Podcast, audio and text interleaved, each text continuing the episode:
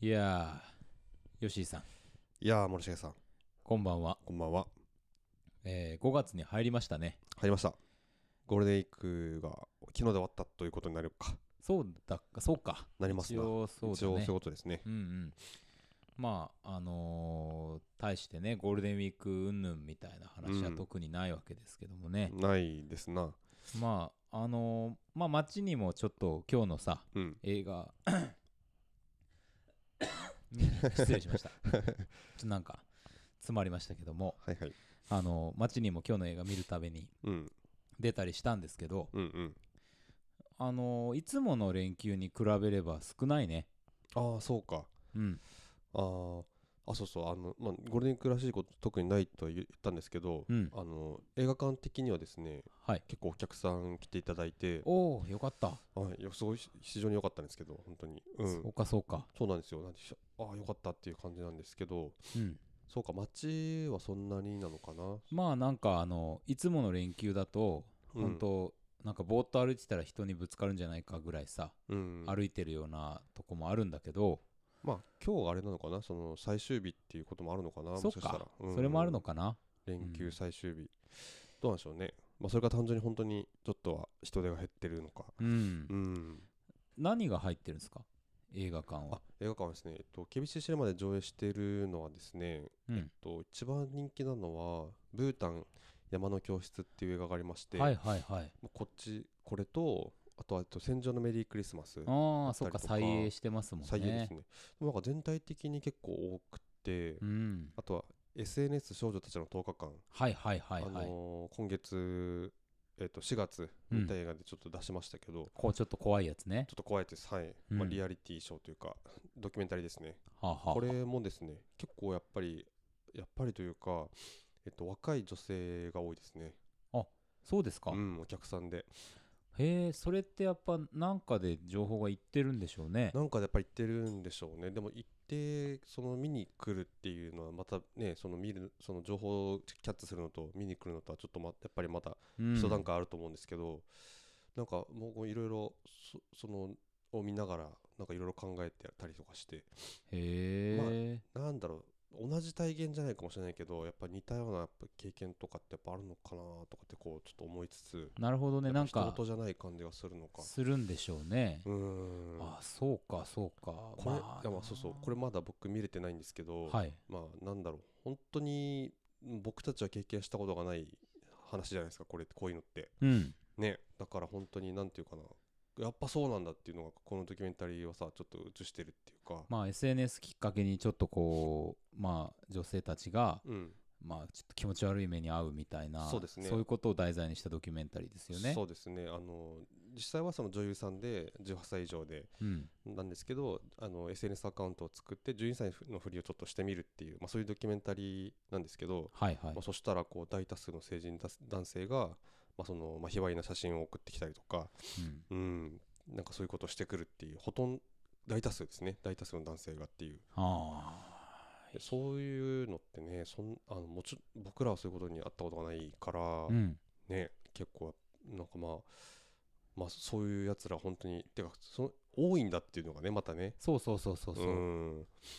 いやーなんかやん病んでるなっていうさ社会がさそうですねっていうのを象徴するような話ですよね。うん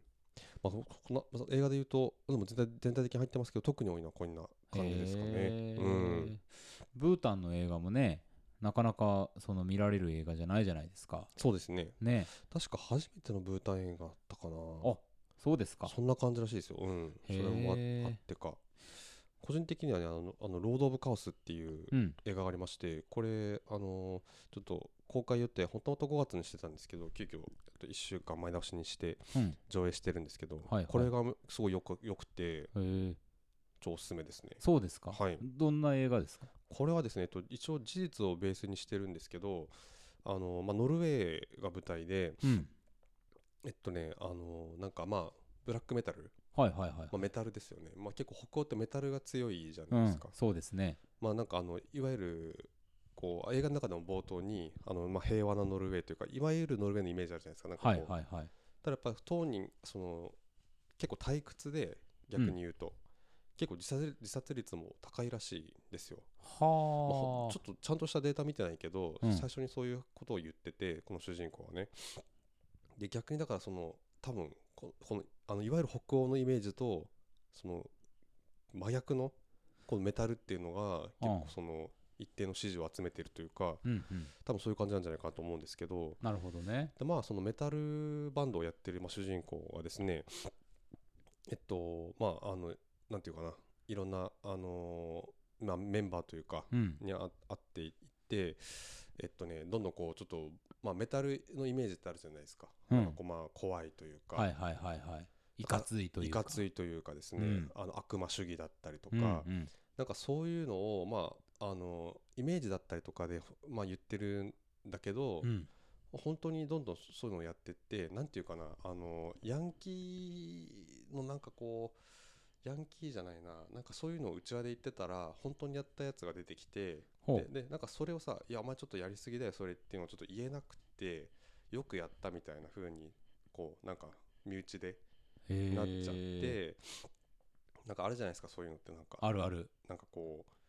ちょっと見え張って言ったことを本当に実行したやつがちょっとすごいっていう風にちょっと一目置かれるようになっちゃうとかはいはい。でそれでね教会に火をつけたりとかですね、うん人を刺したりとかっていうのをこうどんどんしなんかこう暴走していっちゃうっていう話でああ、エスカレートしてエね。スカレートして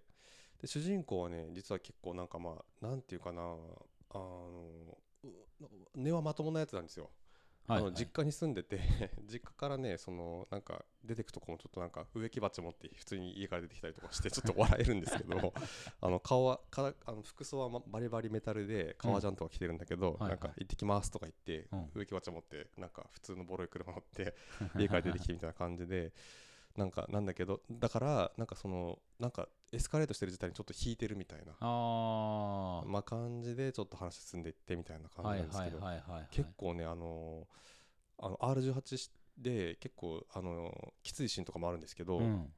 あのすごいね切ない青春映画でしたね本ああ、えそれでもちょっと、なんかこういう時期だからこそもあるけど、見たい映画ですね当。にうんすごい良かったですねうああ。ん結構普遍性もあるなん話かでしたさこうネットのさっきの SNS の話に、まあ、ちょっと無理やりつなげるならば、うんその昔2チャンネルでさ、うんあのまあ、実際に犯罪行為がどうこうかっていうのは分かんないけど、うんそういうある種悪ノリうんを仕掛けていくような板とかもあったじゃないですかなんかこうははははうん、なんかそういうのちょっと思い出したりとか、うんうんうんまあ、ある種、なんか男子ノリっぽいうん感じの、うんうんうんその発露っていう意味ではさうん北欧に限らず日本でだって、うんうんその普遍的に何か伝わるものありそうなうん気もするし、うんうんまあ大なり小なりそういう「えそれ本当にやったの?」みたいなうんうんのとか「本当にやるつもり?」みたいな「冗談だよ冗談」みたいなやり取りって、うんうんやっぱやったことあるかなっていう気もするから、そうねうんなるほどねちょっとでもそれ確かにティーンの時代のさうん一つの何かあの特徴的なものでもある気がするからそうですねあー青春青春なるまあほど、なんか結構ね多分二十何歳かまあ結構なんか大人ってまあ言える感じの年齢ではあるんですけど、へーまあまあなんかなんかまあわかるなっていうかさ、うんうんうんうん結構ね、うん、切ない話でしロード・オブ・カオスたロード・オブ・カオスあのー今それ話しながらさいやめちゃめちゃ見たいなって思ったんですけど、うん今週あの5月の頭なんだけど、うんあれですね毎月のあのおすすめ映画の回であることをすっかり忘れ ていやい今日やはいいんじゃないですか映画見てきましたけどうんまあまあまあまあまあいいよね、まあいいんじゃないですかねまあこういう感じでちょこちょこ話してもいいしね、うんうんうんうん、うん確かに確かにまあそんなこうまあある意味我々も何かボケてるという意味ではうん休日ボケ、連休ボケの皆さんとまあ似てるって いう、ええまあ我々は通常運転ですが通常運転ですけどね、ええ通常運転でボ皆ケさてますんけど、がね、少しこうちょっとこうこちらに合わせていただいているよう な時勢であるといいなとそうですね思うあたりでございますよはいじゃあ参りましょうかはいはいいきますよストックブラザーズ・ザ・ワールド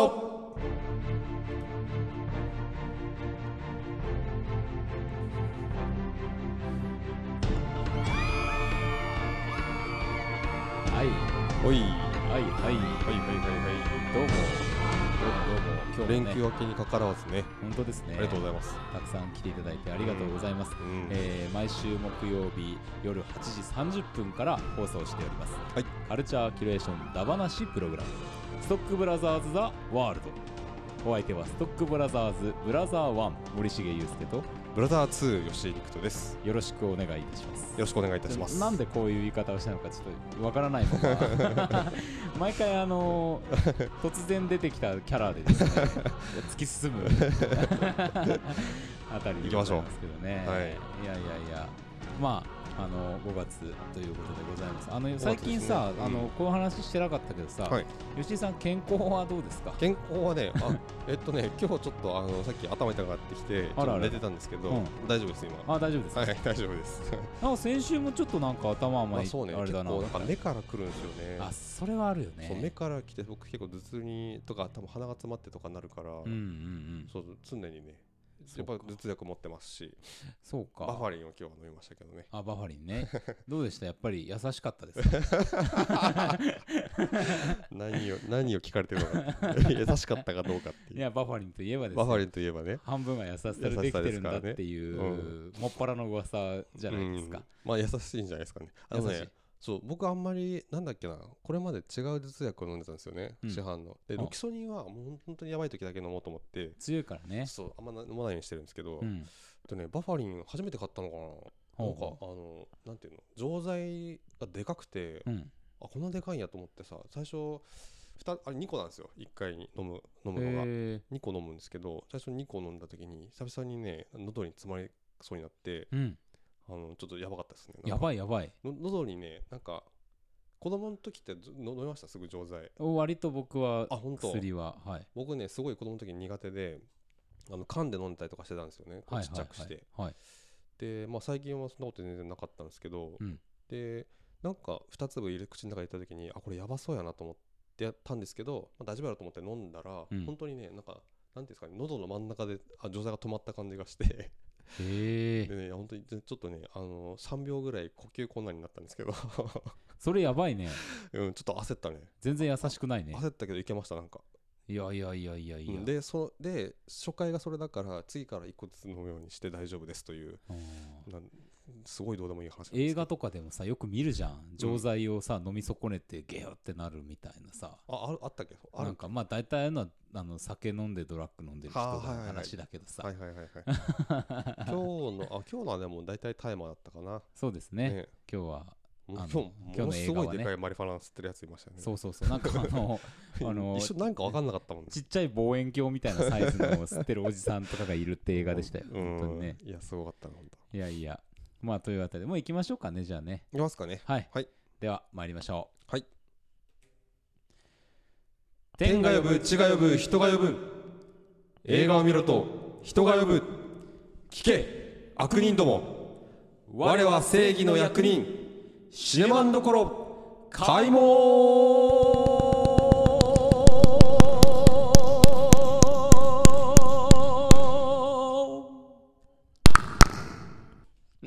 いらっしゃい 今日もねあの背筋を伸ばしてビブラートビブラートがビを聞かせていきましたけども、 はいえー毎週あシネマンどころのコーナーではですね、はい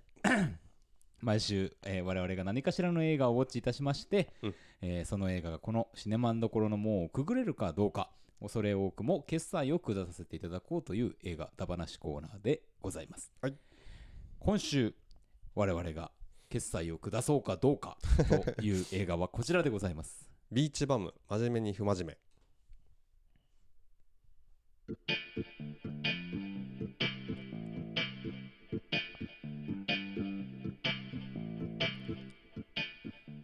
ビーチバム真面目に不真面目は2019年に公開されたアメリカ合衆国のコメディ映画である監督はハーモニー・コリン主演はマシュー・マコノヒーが務めたなお本作の放題のサブタイトルを考案したのは三浦淳と町山智博であるまあというもう今日短くいきますはいはい、というあたりでございますけど、はいあのービーチバム今あの木のシネマ天神で、えー福岡では上映されている映画でございまして、はい先週の「あの子は貴族」に続いてうん2週連続で我々木のシネマに行ってまいりましたとそうですねはいいうことでございます。えっと、多分まこれあの配給してるのも、えっと、キノシネマということで、えっとまあ多分その緊急事態宣言もあってですね今見れるのが全国で天神そのキノシネマ天神とキノシネマ横浜みなとみらいうん2巻で、まあ、これこの後いろいろとあの拡大していくんですけど、はいってことでね多分かなりまだ見てる人はちょっと限られるお今見れるることが実は結構ラッキーというかですそねっかそっか、うん全国2巻で1つが福岡で見れるみたいなことって、なかなかないうんね、これまでうん本当なかったから、うんまあ木のシネマが福岡にできたことうん、が非常に嬉しい案件そうですねと言えるんじゃないでしょうか。でこのビーチバムはですね、うんえっと2年前かなはいのあのいつもあの毎年年末にはいやっている小投げみかどのシネマよく年来るシ年ネ。マに行く年来る年というイベントで小投げみかどさんがえっと見たい映画うんとしてあの紹介されてた映画でそうですね。その時にこの予告を見てですね、あ超見たいなこれってずっと思ってた映画で、あのそれがね見れたことでええっと1年ちょっとかそうですあっよ。てだって制作はさこれ2017とかって出てたよねあのねクレジットではねそうですよでね公開が2019でしょそうそうそうそういや結構長い、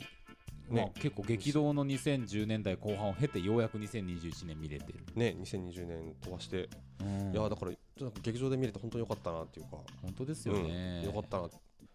まあよかっただからもうよかったもうよかったもうよかったいやそうです よいや本当ね、うんまああの何回も言いますけど、うんよかったよかったなので、うんあのまあちょっと最初に言っときますけどこれをぼ僕が思うんですけど、うん皆さんあのこれ見に行ってくださいって いうことをまあちょっと最初にいぜやひ本当ですね言っておきたいですうね。ん、本当にななんていうんですかね結構なんかあん結構珍しいタイプの映画かなって僕は結構見て思って、あなんていうかなあのーまあ、予告はさちょっとこう見ると、うんちょっとこう物語のアアップダウンというか浮き沈みがあるのかなってこう思ってみ見たしあはい結構これ見ながらさなんかこの人がまあどっかで構成したりとか、まあ、それなりのこうまあなんていうかなあいわゆる映画ってさこう主人公に何らかのこう門番というかですねか関門がこう出てくるじゃないですか。でそれがないんですよねこれ。そう あのーなんていうんですかいわゆる物語の、うんそういう壁を越えてとかそうそうそうそう。えー、と山を作って、うんとか谷を作ってうん主人公がそれを乗り越えていくみたいな、うん、ドラマドラマ自体ドラマチックさがないってことドラそうそう、うんあのー最初の点なんどっかで主人公はやっぱり変わったりとか、うん成長したりとかっていうのが、うんまあ、あるのが結構、まあ、普通の映画というか、うんほとんどの映画なんだけど、うんもうね最初の僕この映画最初見ながら最初の10分すごいこうどんどんいくじゃないですか音楽も流れてて、うんでそのこのですね、ま、マシューマ・コノヒ演じる、まあ、宝刀詩人というかですね、うん本当になんかあのその辺で酒飲んでなんか猫拾ってみたり、うんうんその猫連れてバー行ってみたり、うんなんかでその知らないおばちゃんと踊ってみたりとかしてるのをこう延々映してて。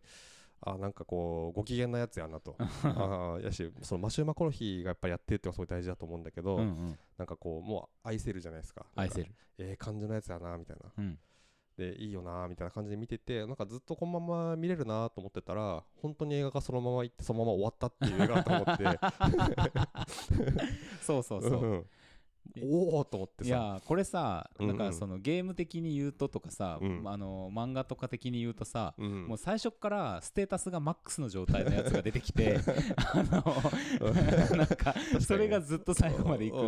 んう確かに確かあの感じですに、よね。うんそうなんだよねうんだからそのまあもともと彼はすごい過去あに多分そのしなんていうかなあのー詩人としてすごく有名で、うんでも今は多分書いてないのかな書いてなさそうな感じで、はいなんか出版社のやつとかもさなんかあんた前すごかったけども才能枯れちまったみたいなことちょっと言われてるんだけど、うん全然枯れてなかったしうんそうそうそうそうだしそのさだし言われた時もさ、うん全然なんかそれでこううん怒ったりとかするんじゃなくて、うんうんうんもうひたすらうんご機嫌な冗談を言って,、言ってなんか巻き込んでいくっていう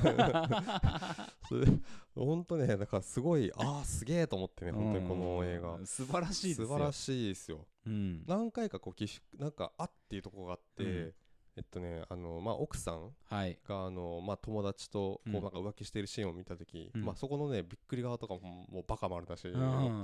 わーおっていうあのまあ、このなんかグラサンをが上に上げるタイプのアホな眼鏡っていうかさ、はいはいはいこれがあれ欲しいよ ねあれさグッズで売った方がいいよねあれめちゃくちゃ欲しかったうん俺確かに これをこう、グラサンの部分だけ上げてみるってシーンとかね、ほんとあとはあの途中で、まあ、施設に入るじゃないですか、うんあの多分まあアル中ってことになってるのかなまあそうでその構成施設ね構成施設にね、はい入ってで、まあ、そこからいとも簡単に脱走するんですけど、うん でそれであのお金がなくなってあのザック・エフロンと一緒にこういろいろ、まあ、遊び出かけてお金がなくなかったからちょっとお金稼ぎに行こうみたいな感じで行ったら何するのかなと思ったらあの車椅子に乗ってるおっちゃんの後頭部をビール瓶で叩いて財布を取るっていうそうそうそうそうそうそうそう えこれ犯罪じゃんって思ったら、あのマシュマコンヒが劇中でこれはこれは犯罪だみたいなっ そう そうそうて言って そうなんだよ、うん、でこさすがに一線超えたかなと思ったけど、うんそう波は立たず、うん、そうなんだよ、うんうんなんかいや脱走もしてるしさ、うんそうそうそう人も殴ってるしさ、うん大概いろんなことやってんだけど、うん、まあ基本的にそれによって彼が不利益を被るみたいなことが一切起こらないんでだ さよね怒らないんだよねでまあお奥さんがさうんそのなんかお金を残していったりするわけなんだけど、うんまあその教訓っぽい映画だとさ、うんもうあなたにはあげませんみたいな感じになるところが、うんうんまあ、ちゃんと条件つけてさ、うんうんあのそれをこうその人がちゃんとあのことをなせばもらえるっていう形にしたりとかさ、うんうんもうみんなでこいつをあやまや甘やかして る世界なんだよね本当なんにかその条件でねその、まああの小説うんというか、まあ、本を多分完成させろっていうのうんをこう条件でそれができたら、まあ、超おか奥さんが金持ちなんですよねそでなんか5000万ドルかなううん奥さんがまあなちょっと事故で亡くなっちゃうんですけど、うんでそれをまあ本を活性させたら財産をあーわ分けますというか、うんそういうのが遺言状であったんだけどなんかそう、まあ、それで結構だから完成させるためにすごい頑張るとかって話になると思うじゃないですか、うそんのアルコールも立ったりとかしてさ、うん全部おのあのなんていうかな変わんないまんま完成させるんだよね本をねそうなんだよむしろこう、ちゃんとさうん今までの生活に戻り、うんもうい自分のホームと言われるようなうん港町うんにに行き、うんうんでそこでもやりたい放題やりながら書くっていう風うんに最後なっていくじゃないですか、うんうんうんいやーすごいもう徹底してるしすごいよねだからその映画の定石みたいなのを結構全部裏切ってそうそうそうそうそいやなんか本当にだからでそれでなんかこうお面白く見れるっていうのがすごいなとう思ってそうなんだよななんだろうなこのなんか多分人によっちゃえって多分なったりとかするの結か構なすると思ううんんですよね、なんかその本当にねなんかあやっぱりレビューとか見るとやっぱそういうふうにあの見て思った人もやっぱいるみたいだし確かになんかそのなんだろうな主人公が成長しない物語というかうんまあそういうのは結構まああるとは思うんだけど、うんなんかでもこういう筋立てで見るとなんか改めてこうこの筋立てなのに成長しないっていうのがすごいし、うんそそれでなんか説得力っていうか、なんだろうねなんか結構その途中からまあなんかこうすごいとんでもない実はこれバッドエンドなのかなって僕はちょっと想像したんですよね。思いました、うんうん、なんかまあじまあ本当にさなんか最後そのピューリッツァ賞を取るとかなんかあるじゃないですか。ははあこれ夢かなって思いながら見てたけどうんそうねそうそううんでそこでさなんか高校の時に書いた詩だったっけなっていうのを読んで、うんなんか拍手が湧き上がるみたいな、はいはいはいこうこれ完全に妄想なんか死ぬなこれっていう、うん死にかけとるなこいつもしかして今と思ったけどそういう感じはどうもなさそうだから、うんなんだろうねなんか本当にでもなんかねなんかこうなんかなんかこう力強いものをこの映画に感じるというかそうそうそうそうそうそう、うんいやあのー主人公はさマシュー・マコノヒ演じるなんだっけ、えっと、詩人の名前をちょっとど忘れしちゃったけど、うんうんえなんっだっとけねはうんあの狂っちゃいないってか壊れちゃいないんだよね人間としてうんうんなんムかーンドッグあかムーンドッグそうそうそうスヌープドッグが出てるのにムーンドッグってうんうんややこしいなと思いながら見てたんだ そうそうあのーそうあの最初の最初から全然壊れちゃいないっていうか、うん結構周りをすごい見てるし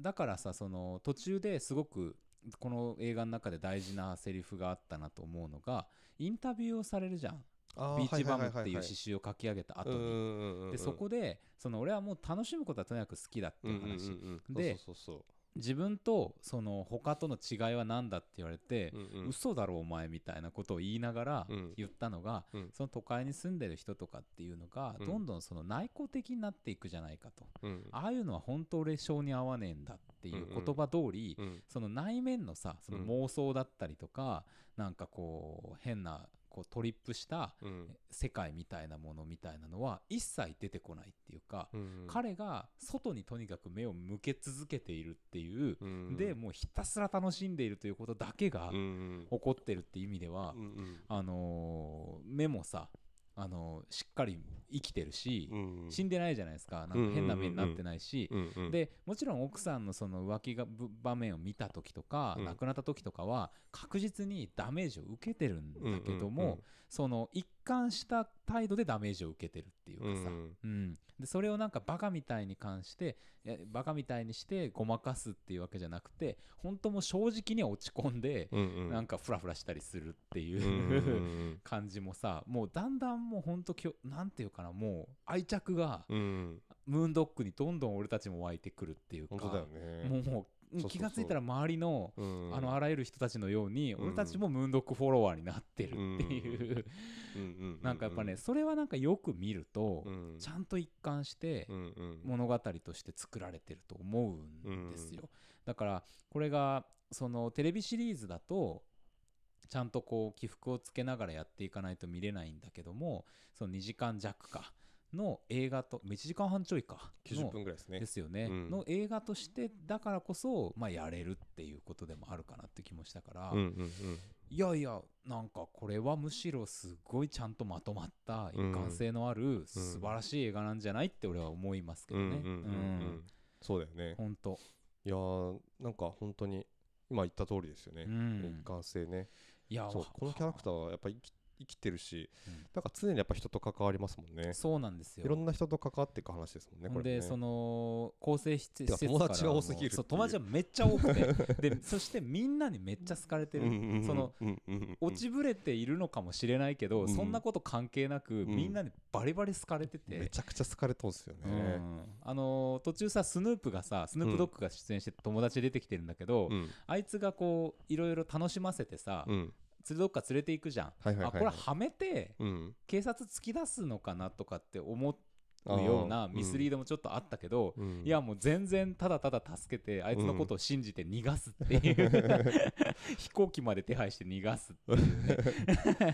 あのそれこそ最初の冒頭のなんかそのバーに行って、うんそのステージにちょっとあの、はい上がはっいて、はいはいちょっと歌って詩を読むみたいなシーンがあるんだけど、うんうんそこのなんか歌い手がなんか若干微妙な笑顔してたのうんがすごいなんかちょうどいいリアちルさょがうあって、どいいリアルだったよ、ね、 あれは面白かったけどねでもなんかもう客は湧いてるしね客超湧いてたねみうんんなムーンドックだみたいな感じで好きすごい好き感がすごかったですよね、あそこのさ本当あのあの俺もちょっと歌わしてみたいな感じで、はいはいそのギター持ってさ弾きながら歌ってるマイクに割り込んでいくときに、うんなんかスッてこう譲らずになんか微妙に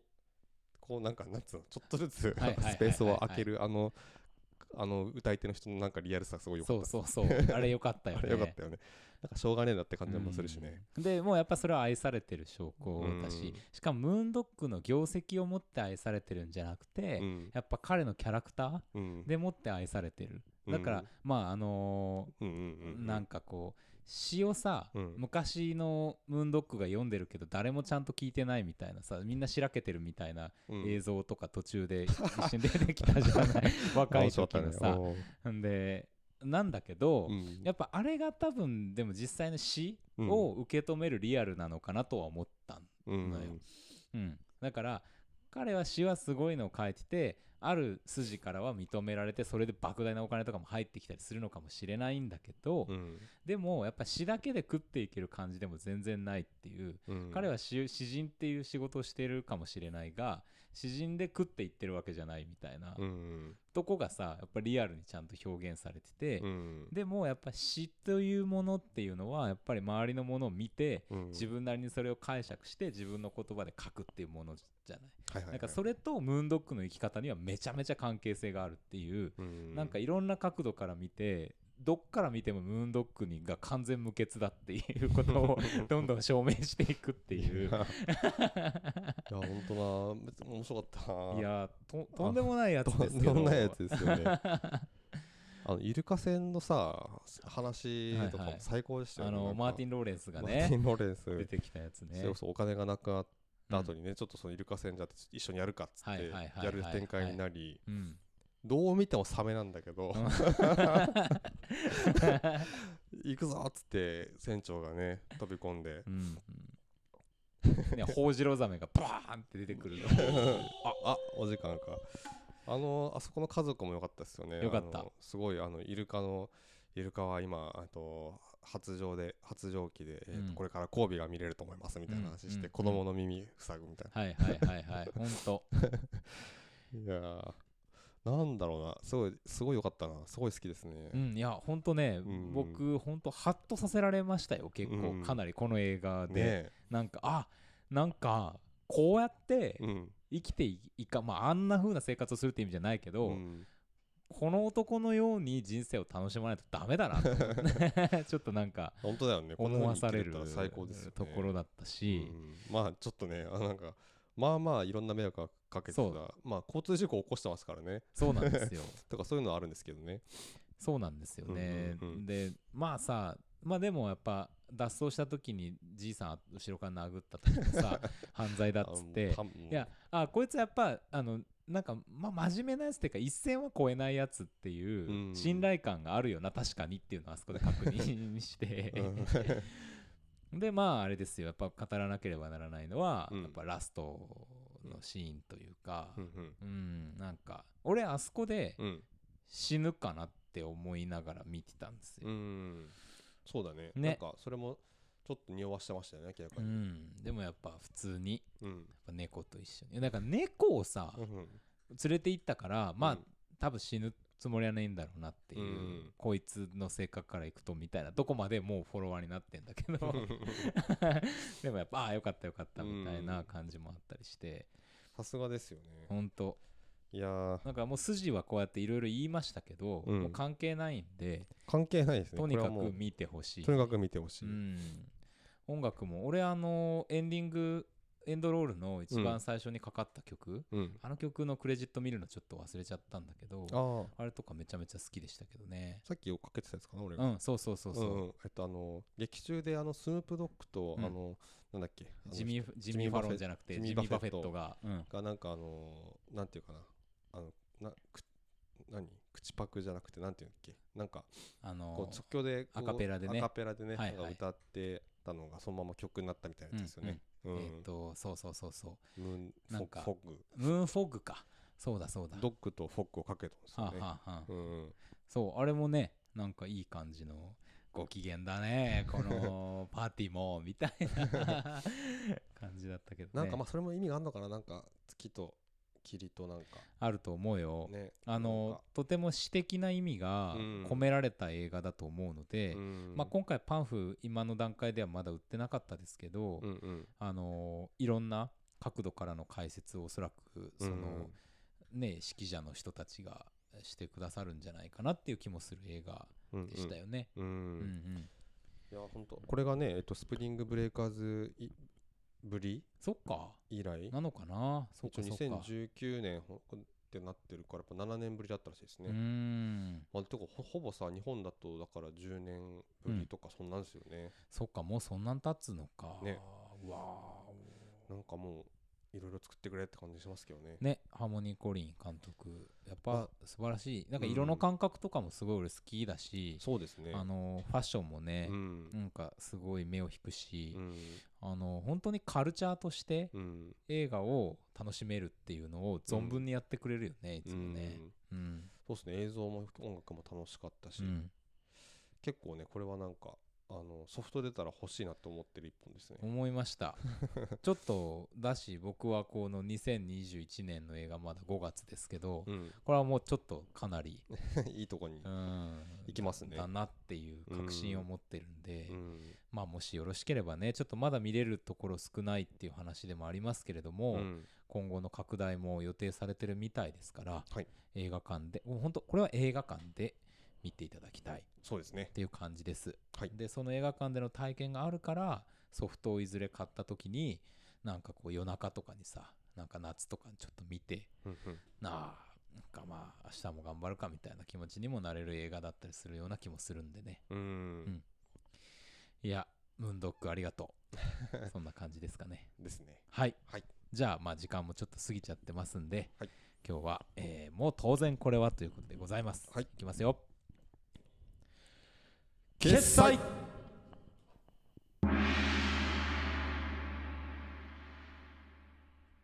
はいはいまあということでねぜひ、えーハーモニー・コリン監督「ビーチバン」ビーチパンこれなんですか「渚のろくでなし」っていうその、うんあの翻訳になるんですかねあのあー途中で字幕が出たりしてましたけどねそうですねうんううんなんんかあそういう意味だったんだっていうへーって感じでしたけどもう、うんんと楽しみにしていただければと思います、はいではこのコーナーに参ります、はい今日の英単語よいしょ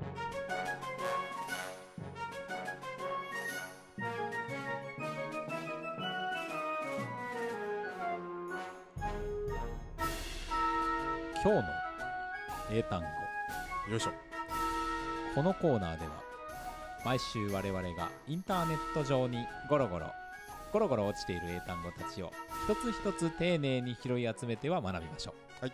そんな英単語学習コーナーでございます、はいえーということで今日ねちょっと熟語になるんですけど熟語かあのーまあこれでもねなるほどこの時期っていう感じでもないんですようーねんなんだろうなと思うんですなるが、えーこれはもう超簡単ですはい Get through ゲットスルーはいえなんだ熟語でしょ熟語ですねなんか通すみたいなことじゃないのまあそういう感じではありますけど もどういう意味あれ意で味すはですねまあはい通り抜けるっていうのが基本的な意味です通り抜けるとか切り抜けるとかがうんあとね合格するとかあー通過するとかなん何か々を平らげるみたいな意味平らげるあなれかんなですかねななんかワクチンがなんかあそういうこととかかなああ試験に試通験ったとかみたいな話んかな許のか可がな通ったとかあそういうことかそうなこれがね結構ちょこちょこちょこう今日見られたんで、なそうなんだまあいつもなら単語やるんですけど、うんまあまあちょっと今日は熟語だけどやっちゃおうかみたいななるほど感じであげましたはいはいということでございまして Repeat after me OK ちょっと思わぬか った Get through get through Get through get through One more time OK OK Get through get through やばいな英語が下手やな俺たちね 俺たちフ俺たち全然ァインドは良かったんやけどな Fine これはまあ未だにね未だ言いに方ですけどねベスト英単語だはいということで、えーエンディングでございますけれども、はい何かお知らせことありますか、お知らせそうですね、はいあのメールをぜひとあそうそうそう今週も言っていきたいおメールをいただきたく存じますはいメールいただきスたトいッとクブ思いラますザーズ数字の9アットマーク Gmail.com 概要欄にも載っておりますそうのでですぜひ、はいぜひぜひともリクエストでも何でも構いませんはいあのね今日は風が吹きました とかそういうことでも構いませんのでね、はい何でも構いません、よろしくお願いいたしますよ、は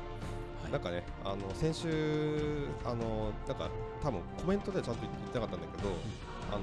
まあお知り合いというか友人じゃないですか、ジ J さんはいフランスの J さんそうですねそそれでちょっとあの知ってる間からだからうんメールくれよと言ったわけですよはいはいいやあの誰にでも言ってるわけじゃないないので 釈明会見釈明 ですあそうそうそのうそう皆さん気負わずにそうそうそうぜひぜひあのよよろしければよろしければ送っていただきたい何卒っていうあたりでございます、知り合いで初回から聞いてるのに120回目ぐらいで送ってくる水臭いじゃないかとそうそうそうそういうことが言いたかったわどけうかですお願いしますよというさは葉っいぱでございましたからそうねですはいでは皆さんさよならさよなら